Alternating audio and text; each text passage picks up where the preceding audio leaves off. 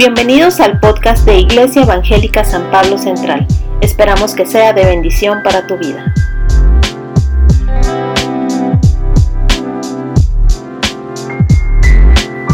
Señor Jesús,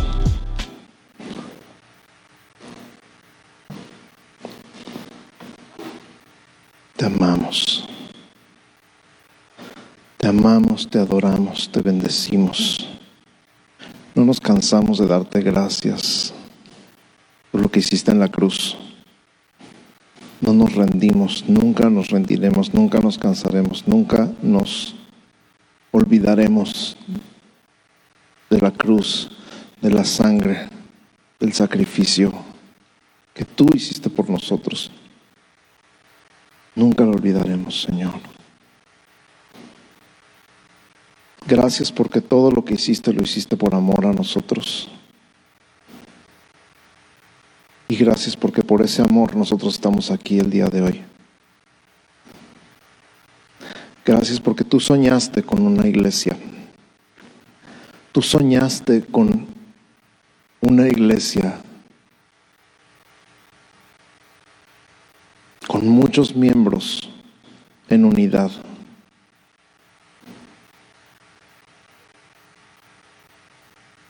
Gracias porque este sueño es tu sueño.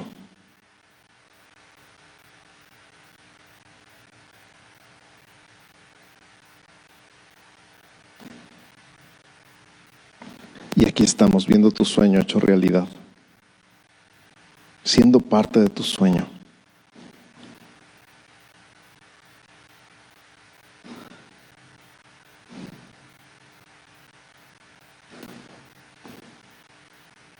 Hermoso es ver tu iglesia.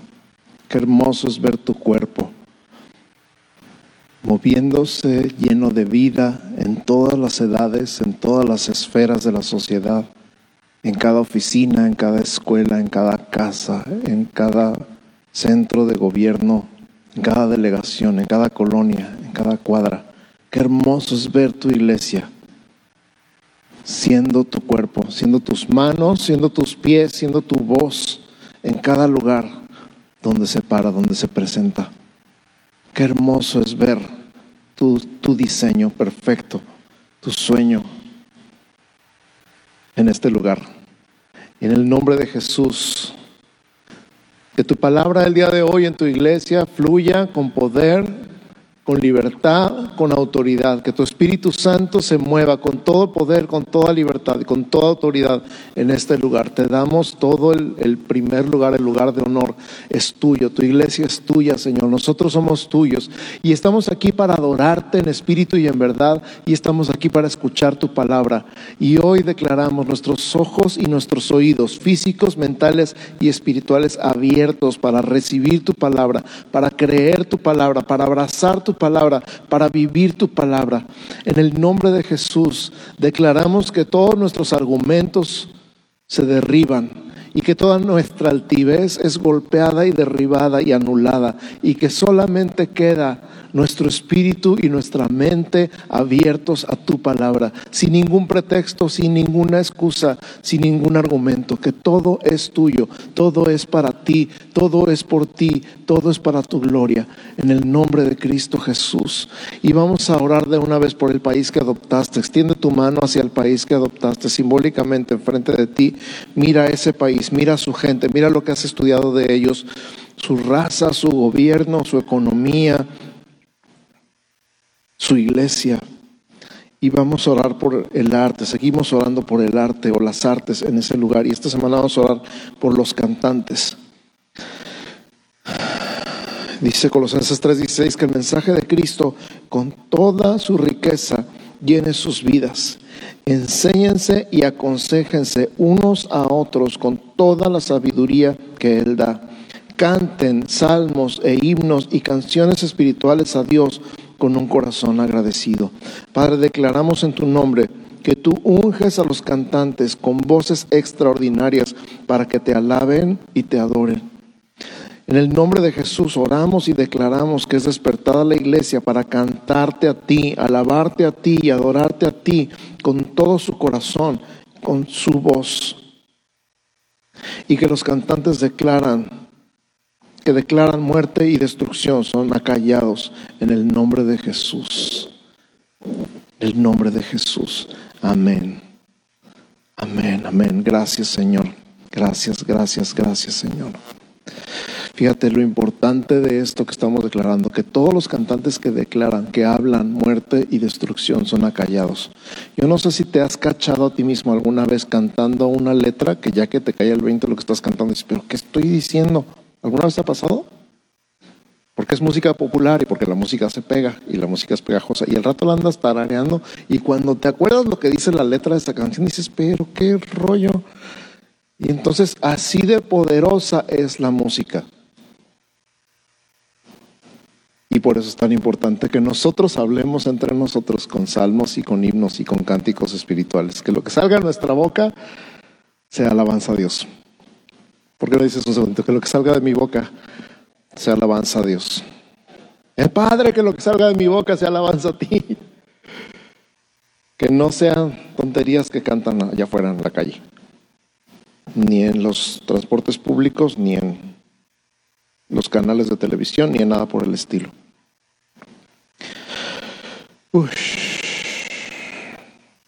Pero ese no es el mensaje de hoy. El mensaje de hoy está basado en Colosenses 2.2.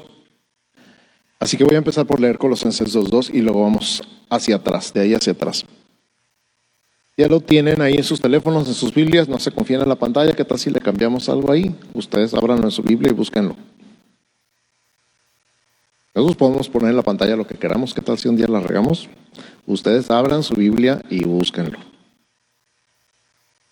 Y vean que de veras dice así. ¿Ya lo tienen? Hay unos que dicen, no, ya me espero lo que diga la pantalla. Está bien, pues.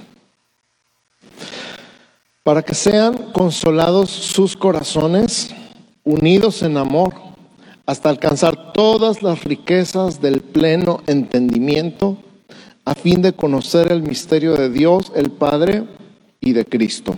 Lo voy a leer otra vez.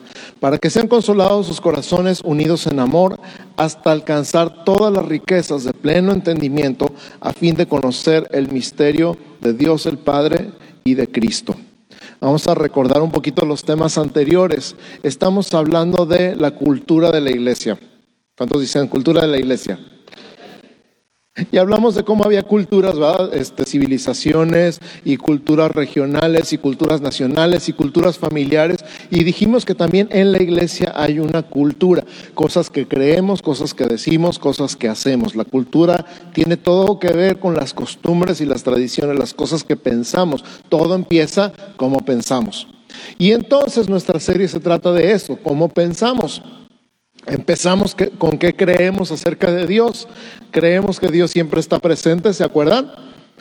Creemos que Dios es bueno, creemos que Dios nos ama y creemos que no hay nada imposible para Dios. A ver, Dios presente, Dios está presente. Dios es bueno, Dios me ama y no hay nada imposible para Dios. Así es. Y luego aprendimos que creemos acerca de nosotros mismos y hablamos de toda esta bendición grandísima de quiénes somos. Quiénes somos en realidad no es, ya no es. A lo mejor antes era, pero ya no es lo que papá y mamá nos dijeran, nos dijeron que éramos. Ya no somos lo que nuestro maestro de primaria que se burló de nosotros en frente de toda la clase nos dijo que éramos.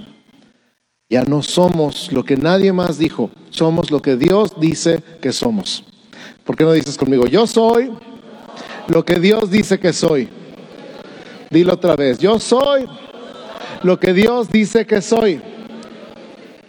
Y entonces les hablé un poquito de mi pasaje favorito del Nuevo Testamento acerca de la identidad que tenemos en Cristo, Efesios 1, y, y, repetimos, soy bendecido, soy escogido, soy amado, soy adoptado, soy aceptado, soy perdonado, soy heredero, estoy sellado con el Espíritu Santo. Y resumimos al final, y fue el versículo de la semana, 1 Corintios 5, 17, 2 Corintios 5, 17, perdón, que dice, si alguno está en Cristo, nueva criatura es, las cosas viejas pasaron y aquí todas son hechas nuevas. Amén. Y luego aprendimos entonces, ya que sabemos qué creemos acerca de Dios y qué creemos acerca de nosotros mismos, llegamos a qué creemos acerca de los demás. Y aprendimos a ver a los demás como Dios los ve. ¿Se acuerdan? ¿Qué pasaría si en todo el mundo vieras a los demás como Dios los ve? Si vieras, a los de tu casa como Dios los ve. Si vieras al hermano que se te metió en la fila para comprar el boleto del desayuno como Dios lo ve. ¿Qué pasaría si vieras a tus hijos o a tus papás o a tus hermanos de la manera en la que Dios los ve? Si pudieras ponerte unos lentes como de realidad aumentada y vieras todas las cosas que no se ven en el mundo físico y pudieras ver a la gente tal como Dios la ve su corazón, lo más profundo de su corazón, su sangre derramada por Él, para su perdón, para su justificación, también como nueva criatura. ¡Wow! Qué interesante, ¿no? Y hoy llegamos a este tema de comunidad y transformación. Y agarramos este versículo como nuestro lema el día de hoy, que sean consolados sus corazones unidos en amor, para alcanzar todas las riquezas del pleno entendimiento, a fin de conocer el misterio de Dios el Padre y de Cristo. Entonces vamos a estudiar cuatro palabras. Ahorita esto es nomás la introducción y me quiero ir muy rápido porque luego me alargo un montón en la introducción y me tengo que apurar un chorro en el mensaje. Pero cuatro palabras, consolados, consolados. Di conmigo consolados. Consolados a veces pensamos a alguien nada más que está llorando y lo abrazas y lo consuelas, pero esta palabra es mucho más rica en el idioma original, en el griego, que lo que decimos en español. La palabra es paracaleo. Para caleo son dos palabras juntas. Para de al lado y caleo de llamar. Entonces, para caleo significa convocar a alguien, llamar a alguien para que esté a mi lado, para animar, consolar, fortalecer e instruir. Fíjate, animar, consolar, fortalecer e instruir. Llamar a alguien para que esté a mi lado, para animar, consolar, fortalecer e instruir. ¿Qué cuatro palabras, con esas cuatro tengo, ¿no? Entonces me imagino, lo primero que me imagino es cuando alguien está sentado en la estación de policía y lo están interrogando, han visto esas películas donde le están diciendo, ya, mira, tenemos todo en tu contra. Y llega un momento donde esa persona ya no sabe qué decir y lo único que tiene que decir es, ay, no en películas, quiero mi abogado. Lo único que pueden decir es, quiero mi abogado. Y a partir de ella no dice nada y llega el abogado. ¿Qué hace el abogado? Se sienta junto a él, lo anima, lo consuela, lo fortalece y lo instruye. Le dice, no diga nada, no conteste eso, etcétera, etcétera. Y los policías hacen berrincha cuando alguien dice quiero mi abogado porque ya no lo pueden seguir interrogando hasta que llegue su abogado. Nosotros tenemos un consolador con mayúsculas, se llama el Espíritu Santo. Él está llamado a correr a tu lado toda la carrera de la vida y tiene el ministerio específico de animarte, consolarte, fortalecerte e instruirte. Pero adivina qué, este versículo no está hablando del Espíritu Santo, está hablando de la iglesia unos a otros. Entonces significa que el Espíritu Santo te quiere usar a ti para animar a otros.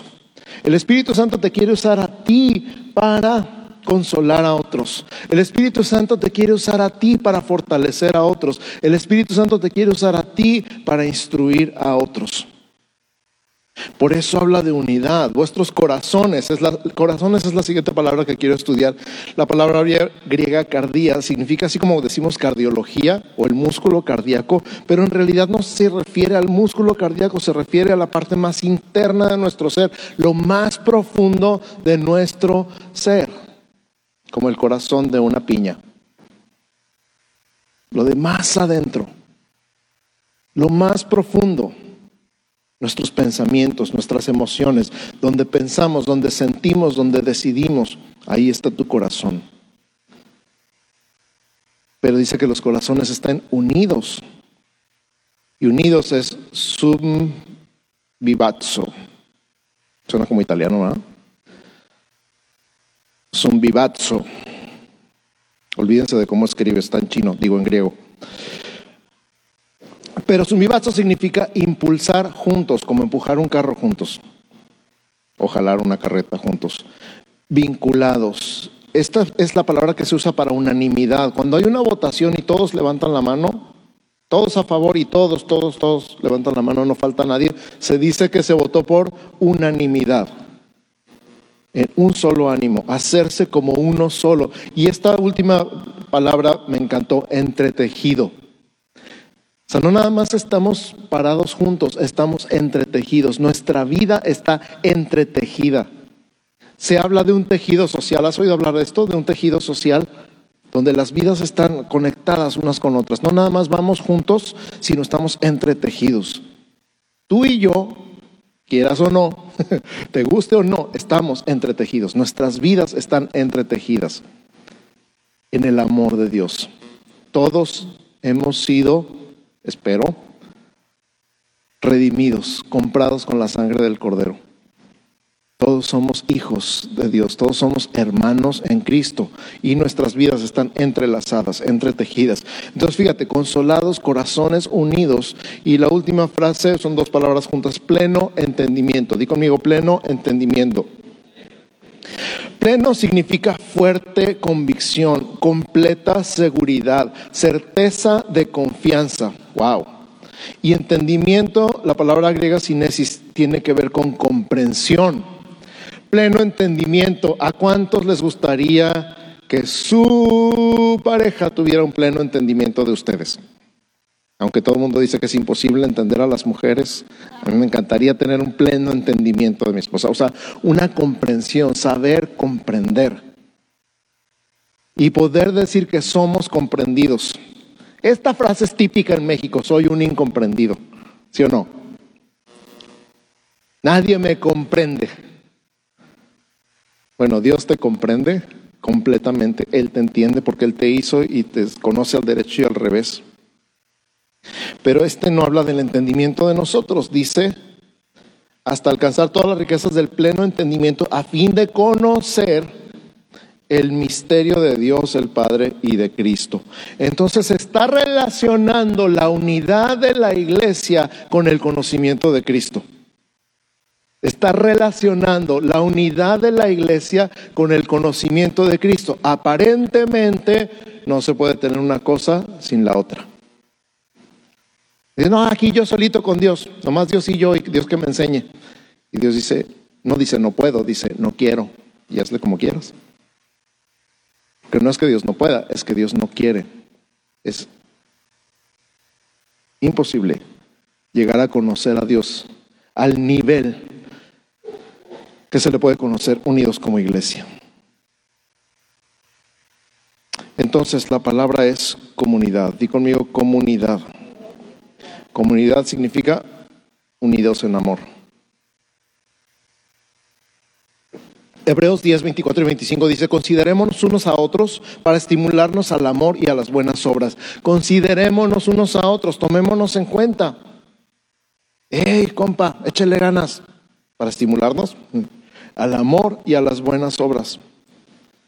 No dejando de congregarnos, hello, como algunos tienen por costumbre. Tú di yo no, yo aquí estoy. Tú lo estás viendo en línea, sorry, te tocó. Sino exhortándonos. Otra vez, exhortar es animar, consolar, fortalecer y edificar. Y tanto más cuando veis que aquel día se acerca. ¿Cuál día? El día que no se va a poder. Que vas a extrañar. Ay, cuando podía ir a la iglesia y no iba, me iba al summit mejor. Exacto. Esa es comunidad y transformación hasta alcanzar este entendimiento. La transformación se hace más evidente en la vida diaria. No aquí en la iglesia, aquí no se nota tanto. Aquí de repente somos buenos para fingir que todo está bien. ¿Te ha pasado? Entonces, comunidad y transformación. Di conmigo, comunidad y transformación. Dile otra vez, comunidad y transformación. ¿De qué se trata la iglesia? Comunidad y transformación. ¿De qué se trata San Pablo? Comunidad y transformación. Recordemos nuestra visión y nuestra misión. De aquí salieron estas dos palabras. La visión de la Iglesia Evangélica San Pablo es ser una comunidad de creyentes que funciona bíblicamente para que los propósitos redentores de Cristo se lleven a cabo en el mundo. Harías bien en aprendértela. No está tan larga. Sí está larga, pero no está tan larga. Ser una comunidad de creyentes que funciona bíblicamente para que los propósitos redentores de Cristo se lleven a cabo en el mundo. Esta es la declaración de visión. De aquí la palabra clave es comunidad. Y conmigo comunidad. La segunda declaración es nuestra misión. La visión es que queremos ser, la misión es que queremos hacer, o para qué existimos, para qué estamos aquí. Transformar a personas no comprometidas con Cristo en seguidores totalmente consagrados a Él, hasta que ellos a su vez sean capaces de facilitar esta transformación en otros. Repítela conmigo, transformar a personas no comprometidas con Cristo en seguidores totalmente consagrados a Él, hasta que ellos a su vez sean capaces de facilitar esta transformación en otros. La palabra clave es transformación. Transformación, di conmigo transformación. Dios está en el negocio de cambiar vidas. Y tú y yo tenemos el privilegio de colaborar con Él, ayudándole a cambiar la vida de otras personas. ¿Cómo es esto? Llegan aquí o llegan al grupo de hogar sin conocer a Cristo, sin estar comprometidos con Él, simplemente saben quién es Jesús y ya. Y eso acá en el mundo occidental. Y por medio de esta transformación que se da, tanto en los grupos de hogar como en, la celebración que tenemos en grande los domingos, hay una transformación, un proceso de transformación hasta que la gente se vuelve igual de loca por Jesús que nosotros. Yo estoy loco por Jesús, ¿ya les había dicho? Estoy loco por Cristo. ¿Y tú? Gracias, unos cuantos, como seis o siete. Y entonces, cuando somos transformados, lo siguiente que pasa es que nos volvemos una vez más en una generación de colaboradores con Dios para la transformación de vidas. La palabra entonces comunidad y transformación. Digo conmigo comunidad, transformación. Comunidad, ya me han escuchado decirlo alguna vez, la palabra griega es koinonía, que significa colaboración, participación, integración, cooperación, asociación, contribución, distribución. Todo eso es koinonía. Está en el libro de los Hechos cuando dice que perseveraban en la comunión unos con otros. Esa palabra comunión en el idioma original es koinonía. La comunión unos con otros, el partimiento del pan, las oraciones, etcétera, etcétera, etcétera. La comunidad es parte, es importante, el compañerismo, la amistad, la necesitamos. Finalmente somos personas con los mismos intereses, las mismas actitudes, las mismas metas que el reino de Dios establecido en la tierra. ¿Cuántos dicen amén? Como siete, ocho yo creo, nueve, uno que se tardó. Y hay muchos tipos de comunidad, obviamente nosotros somos una comunidad bíblica.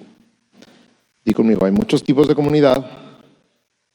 Nosotros somos una comunidad bíblica. Ese es el, el, tema. Y la comunidad, como tiene que ver con este entretejido, ¿se acuerdan? Este enlace de las vidas, de las familias, es un poquito más complicado tenerlo en grupo grande. En grupo grande, donde estamos aquí ahorita, tú puedes llegar sentarte, se acaba la reunión, salirte, no saludar a nadie, no conocer a nadie, no permitir que nadie te conozca y no hay comunidad. Llegaste a una gran fiesta y qué padre, bienvenido, qué bueno que estás aquí. Pero va a ser muy difícil que puedas experimentar lo que es la comunidad como Dios la soñó, a menos que te integres con otras personas y con otras familias. ¿Dónde es más probable? Todavía tenemos un poquito más de comunidad en lo que llamamos grupos medianos. Los grupos medianos son las organizaciones, el grupo de varones, el grupo de mujeres, el grupo de matrimonios, el grupo de jóvenes. Ya es un poquito más fácil integrarse, aunque todavía están muy grandes como para que realmente te conozca alguien, a menos que tú lo busques. Pero ya es un poquito más fácil, puros hombres. Muy chistoso porque dicen que los hombres no hablamos. Deberían ir al grupo. El problema es callarlos. Muy fácil, ¿por qué? Porque no están las esposas. Las esposas les encanta hablar y entonces llegan y toman el control de las conversaciones y nosotros nos quedamos callados y nos cruzamos de brazos. Pero cuando estamos solos, entonces sí, se pone bueno el mitote. Y igual con los jóvenes, están ahí en la reunión, se integran, se sienten parte, la reunión está diseñada para ellos. Es un poquito más fácil integrarse, pero aún así puedes llegar a la reunión de varones, sentarte hasta atrás, salirte primero que nadie y no permitir que nadie te conozca ni conocer a nadie profundamente. Pero en el grupo pequeño es un poquito más complicado porque son cinco personas, máximo diez personas, los grupos normales, hay unos anormales, pero es imposible sentarse en la, en la mesa de alguien en su casa y quedarte callado toda la reunión. Y ni modo que te ignoren los anfitriones y hagan como que no existes, ¿verdad? Espero que no, anfitriones. Es, es imposible no empezar a interactuar con otras personas en el grupo de hogar. Por eso nuestros grupos pequeños son tan importantes. Entonces, tenemos grupo grande donde celebramos bien Padre todos juntos, ¿sí o no? Tenemos grupo mediano donde ya es un poquito más por intereses, por área de interés. Y tenemos grupos pequeños donde la comunidad se facilita, prácticamente se, iba a decir se forza, pero en realidad no se forza es necesaria, es parte de, y es lo más importante. Dicho sea de paso, no deberían ser iguales las reuniones de los grupos grandes, los grupos medianos y los grupos pequeños. No deberían ser iguales, tienen propósitos y diseños diferentes. Por eso no tenemos un culto como tal en cada reunión de grupo de hogar, porque el enfoque es otro. ¿Sí? ¿No? Más o menos. Gracias. Están tan callados que no sé qué pensar. Entonces, vayan a grupos pequeños. Lo necesitan. Les surge hablar con alguien más acerca de Cristo. No del fútbol, por favor. Bueno, si quieren en la cena pueden hablar de fútbol. Transformación número dos, 2 Corintios 3, 18 dice, por tanto nosotros todos, mirando a cara descubierta como en un espejo la gloria del Señor, somos transformados de gloria en gloria, en la misma imagen como por el Espíritu del Señor. ¿Cómo somos transformados? De gloria en gloria, en la misma imagen. ¿Como por quién? Por el Espíritu del Señor. Una cosa interesante de este versículo es que está escrito en plural. ¿Ya lo viste? Dice nosotros todos. A ah, caray, ¿por qué no dice yo? En muchas partes dice yo. Pero aquí dice nosotros todos. De alguna manera, lo que decíamos hace ratito, el propósito de Dios es que la transformación sea entre todos. ¿Por qué? Porque yo ayudo a facilitar esta transformación en tu vida y tú ayudas a facilitar esa transformación en la mía. Amén. Entonces la misión es transformación. Transformación significa crecer. Transformación significa metamorfosis, más allá de la forma. Está directamente relacionada con la comunidad. Otra cosa, la transformación es un proceso. Di conmigo, un proceso. Nadie cambia de la noche a la mañana. ¿Verdad que no? ¿Tú cambiaste de la noche a la mañana? Pero eres diferente que hace un año. ¿Y que hace diez? Bueno, si hace diez años tenías diez años, obviamente eres diferente. Pero has madurado, has crecido. Es un proceso, no es instantáneo. Somos transformados, presente continuo. Estamos siendo transformados. Necesitamos estar relacionados con Cristo para ser transformados, pero curiosamente necesitamos estar conectados con la iglesia para facilitar este proceso de transformación. ¿Ya has oído esta frase, Dios te ama como estás, pero te ama demasiado para dejarte como estás? ¿Y la has escuchado? Dios te ama tal como estás, pero te ama demasiado para dejarte como estás. Es como pensar que el papá del hijo pródigo lo hubiera dejado con la misma ropa y sin bañarse después de recibirlo. Te amo, te abro los brazos, bienvenido hijo a casa, hagan fiesta y mientras matan el cordero y lo preparan, métete a bañar. Algo así. Efesios 4, 15 y 16. Efesios 4, 15 y 16 dice, sino que siguiendo la verdad en amor, crezcamos en todo en aquel que es la cabeza, esto es Cristo de quien todo el cuerpo, bien concertado y unido entre sí por todas las coyunturas que se ayudan mutuamente, según la actividad propia de cada miembro, recibe su crecimiento para ir edificándose en amor. ¡Wow! En estos dos versículos hay tanta sabiduría, tantísima sabiduría, no sé si la alcanzas a ver. Pero en estos dos versículos hay un montón de sabiduría. Vamos viéndolo en parte, siguiendo la verdad en amor. Me gusta cuando dice la verdad en amor, porque hay gente que dice, yo soy muy honesta y te destruye emocionalmente por decirte la verdad. Lo que pasa es que no la dijeron en amor. Siguiendo la verdad en amor, crezcamos. El propósito es que crezcamos en todo, no nada más en un área, en todas. ¿Cómo crecemos en Cristo? Cristo es la cabeza de la iglesia, la iglesia es el cuerpo, todo el cuerpo. Tú eres parte del cuerpo. Por eso es importante que estés conectado al cuerpo. ¿Qué pasa si le cortas una mano al cuerpo? Se muere.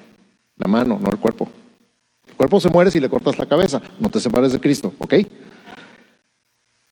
Pero si un miembro es cortado del cuerpo, se muere. Porque deja de fluir la sangre y la sangre es la vida. Es lógico, ¿no? Todo el cuerpo bien concertado y unido entre sí por todas las coyunturas. Las coyunturas son las uniones, las articulaciones, que se ayudan mutuamente. Di conmigo, se ayudan mutuamente. O sea, yo te ayudo a ti y tú me ayudas a mí. Yo soy mano, pero estoy conectado con un brazo. Y el brazo le ayuda a la mano y la mano le ayuda al brazo. Simple. Ah, qué difícil.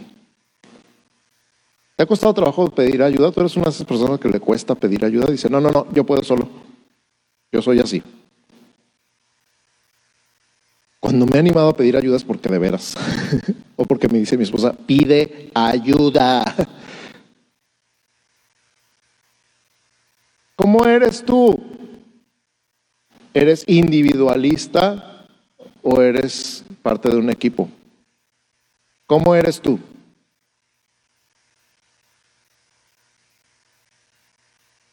¿Alguien diga algo, lo que sea? Estamos para ayudarnos mutuamente, estamos para ayudarnos mutuamente, estamos para ayudarnos mutuamente según la actividad propia de cada miembro. Cada uno tiene un diseño y un propósito. Por eso todo el cuerpo recibe su crecimiento para ir edificándose y lo vuelve a repetir en amor. Muchachos, en amor. Amigos, en amor. No puedes ayudar a alguien si no lo amas primero. No puedes ayudar a alguien que no amas.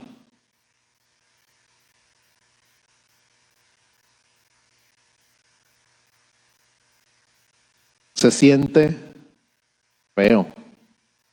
Ay, pues yo nomás te quería ayudar, por eso te dije, sí, me dejaste llorando. Pero cuando es el amor, qué bonito, qué padre. El problema es cuando queremos dar la apariencia de estar siendo transformados. El problema es cuando queremos dar la apariencia de estar siendo transformados. Es como si agarrara un montón de manzanas y las amarrara a un árbol y dijera, mira qué bonitas manzanas de ese árbol. Ridículo, ¿verdad? Y sin embargo, mira cuánto fruto tengo. Mira qué paciente soy. Mira qué amable soy en la iglesia, porque pregúntale a tus hijos.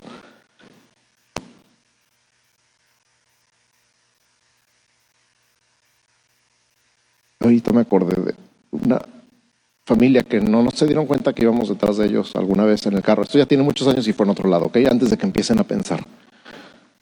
Venían peleando, discutiendo, gritando y él hacía así el papá con las manos en el volante y luego se bajan a la iglesia, al servicio. Hermano, aleluya, Dios te bendiga. Y yo si supieran la apariencia de ser transformado. La apariencia no importa, lo de adentro es lo que importa. Y lo de adentro da lugar a lo de afuera. Hace poquito me preguntaron si me preocupaba mi imagen. Alguien me dijo, pastor, ¿le preocupa su imagen? Le dije, la verdad, no, la verdad, la verdad, no. Preocúpate por tu carácter y tu carácter va a cuidar tu imagen. Preocúpate por tu corazón, por lo que hay adentro, aquí adentro, y lo de adentro va a salir naturalmente afuera. Lo de adentro va a salir naturalmente afuera. A veces eso da miedo y a veces da gusto. ¿A ti qué te da? que algún día te salga lo de más adentro.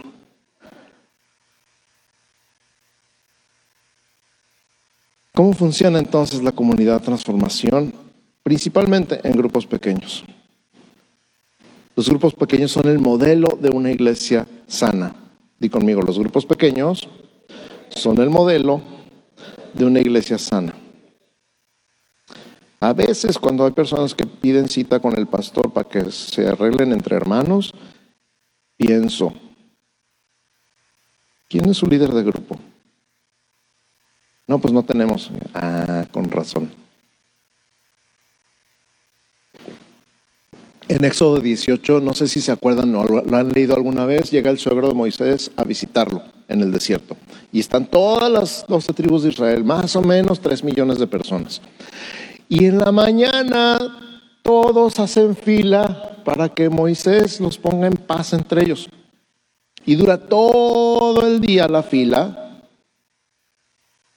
porque Moisés es el único que puede decirles quién está bien y quién está mal. ¿Te imaginas? Nosotros no somos tres millones. Pero ¿te imaginan que todos hicieran fila al final del servicio para que yo les dijera quién está bien y quién está mal? Y entonces el suegro de Moisés le dice, te vas a morir tú y toda la gente haciendo esto. Te vas a morir. Pon gente a cargo de gente, de acuerdo a su capacidad, a cargo de 10, a cargo de 50, a cargo de 100 y a cargo de 1000. Y que ellos juzguen los asuntos pequeños. Tú enseña la palabra, tú ora por el pueblo Enséñales la palabra de Dios y cuando haya algo que ellos no puedan resolver, que te lo traigan a ti. De eso se tratan los grupos pequeños. Júntense entre ustedes. El que tenga más tiempo en el Señor y más conocimiento de la palabra, nómbrenlo su líder y díganle, ahora tú nos vas a enseñar. Y cuando tengamos un problema, vamos a venir contigo. Y cuando digan, esto está muy canijo, vamos con el pastor, con todo gusto. Y entonces no tendríamos tantas citas de consejería como tenemos. Y podríamos hacer otras cosas que ahorita no estamos haciendo. ¿Sí ven la línea? ¿O no? Dicen, ah, yo nunca voy con el pastor. Bueno, pero qué padre sería, qué padre sería, de verdad, de verdad, de verdad, qué padre sería que yo pudiera decir como pastor, estoy seguro, completamente seguro, que cada una de mis ovejas está recibiendo una atención personal. Qué padre sería que yo pudiera decir, estoy seguro, completamente seguro, que cada una de mis ovejas está siendo atendida personalmente por uno de nuestros líderes. ¿No sería maravilloso? Porque también los he escuchado decir, es que no voy con usted porque está muy ocupado. Les digo, sí estoy muy ocupado, pero no estoy demasiado ocupado. Esas son dos cosas diferentes. Y luego les digo, no decidan por mí. O sea, ustedes ya decidieron que no los puedo atender. Eso no se vale. Pero padre sería si todos estuviéramos organizados en grupos pequeños, con un líder cada uno, y ese líder pudiera atender personalmente a ese grupito de ovejas. Cinco. Máximo 10, por eso digo máximo 10. Y porque la Biblia dice, hagan grupos de 10, de 50, de 100 y de 1000. Sería tan hermoso. Y entonces nuestras reuniones de grupos de hogar sería como, hoy tuvimos este problema, esta semana resolvimos esta situación, pudimos atender a esta persona que estaba enferma, pudimos llevarle una despensa a esta persona que no tiene trabajo, multiplicado por toda la iglesia. ¿Te imaginas? Eso es una iglesia sana. Así se ve. Yo la quiero ver así. Ponte la mano en el pecho y di, yo soy la iglesia. ¿Qué se siente? Yo soy la iglesia. La iglesia sana crece, se desarrolla, se multiplica. Y todo empieza en comunidad. Una comunidad que facilita la transformación. Oh, sí. ¿Lo alcanzas a ver? Mi corazón es que lo alcances a ver, que lo puedas ver. Un niño de cinco años escribió una vez, con tanta gente en el mundo, alguien debería inventar la manera de que nadie se sienta solo. Dios la inventó. Se llama la iglesia. Pero estoy en la iglesia y me sigo sintiendo solo. Métete un grupo. Júntate con alguien. Me dan ganas de juntarlos aquí, ahorita, de veras. Un día, cuando, cuando no lleve 40 minutos predicando, los voy a juntar en grupos pequeños. Es más, hagan grupos de 10 ahorita. Una, dos, tres, vayan grupos de 10. Si tienen grupo de hogar, buscan su grupo de hogar. Si no, júntense con los que tienen alrededor y hagan grupos de 10. Escucha, mientras se juntan, escuchen. Hechos 2, 46 y 47. Y perseverando unánimes, ya dijimos que era unanimidad, perseverando unánimes cada día en el templo y partiendo el pan en las casas, comían juntos con alegría y sencillez de corazón, alabando a Dios y teniendo favor con todo el pueblo. Y el Señor añadía cada día a la iglesia los que habían de ser salvos. Hechos 2, 46 y 47. Perseverando unánimes cada día en el templo y partiendo el pan en las casas, comían juntos con alegría y sencillez de corazón alabando a Dios y teniendo favor con todo el pueblo, y el Señor añadía cada día a la iglesia los que habían de ser salvos. Una de las cosas que más me impactan de este versículo es que cada día, todos los días creciendo la iglesia, cada día, 365 días al año, cada día creciendo y multiplicándose. Una iglesia es una comunidad que impacta todo su entorno. Una iglesia está hecha por un grupo de personas que están enfocados en su transformación. Ver a Dios obrando en su vida. Estamos hablando por eso, ¿no? Escucha Hechos, Efesios 3:20, y aquel que es poderoso para hacer todas las cosas mucho más abundantemente de lo que pedimos o entendemos, según el poder que actúa en nosotros. Gracias a Dios que es su poder y no el nuestro.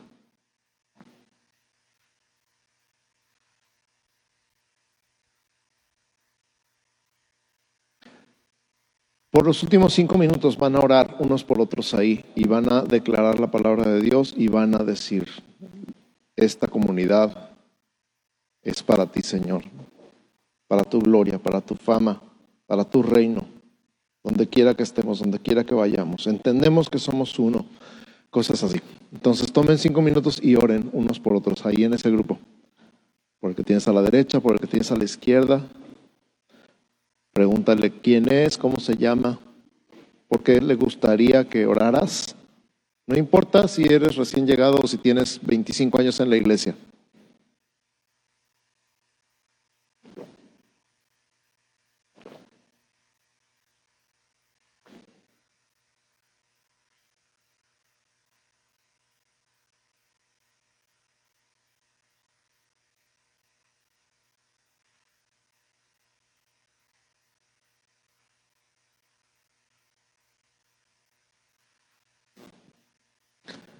Pregúntale si alguna vez ha estado enfermo y nadie lo ha visitado.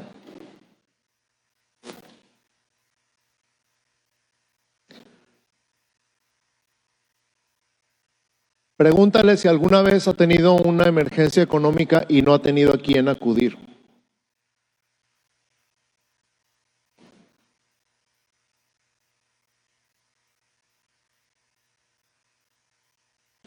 Pregúntale si alguna vez ha necesitado que alguien ore por él y no ha sabido con quién acercarse.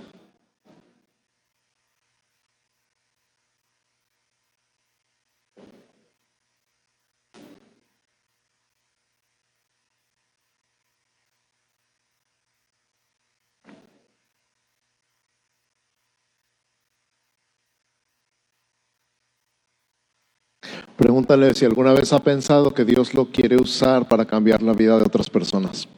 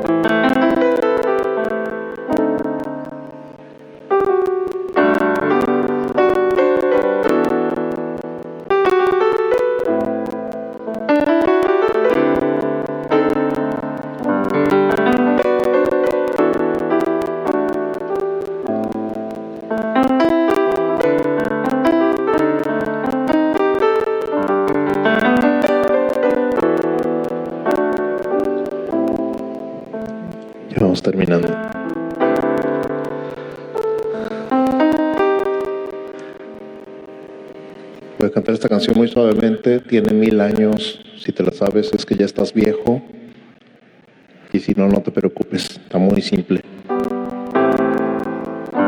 Dice, somos un cuerpo en Cristo, aleluya somos un cuerpo en Cristo.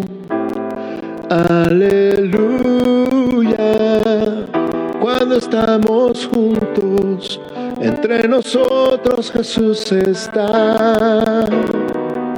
Cuando estamos juntos, hay poder y autoridad en su nombre.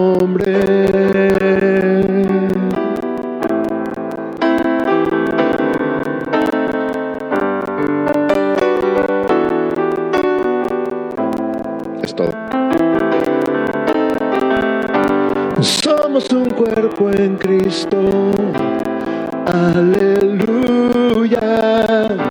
Somos un cuerpo en Cristo. Aleluya. Somos un cuerpo en Cristo. Aleluya. Somos un cuerpo en Cristo. Aleluya cuando estamos juntos, entre nosotros Jesús está. Cuando estamos juntos hay poder y autoridad en su nombre.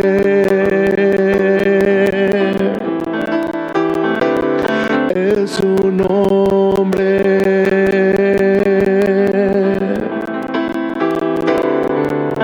Iglesia, en el nombre de Jesucristo de Nazaret, que el Señor te bendiga y te guarde que el Señor haga resplandecer su rostro sobre ti y tenga de ti misericordia. Que el Señor alce sobre ti su rostro y ponga en ti paz. En el nombre de Jesús. Amén.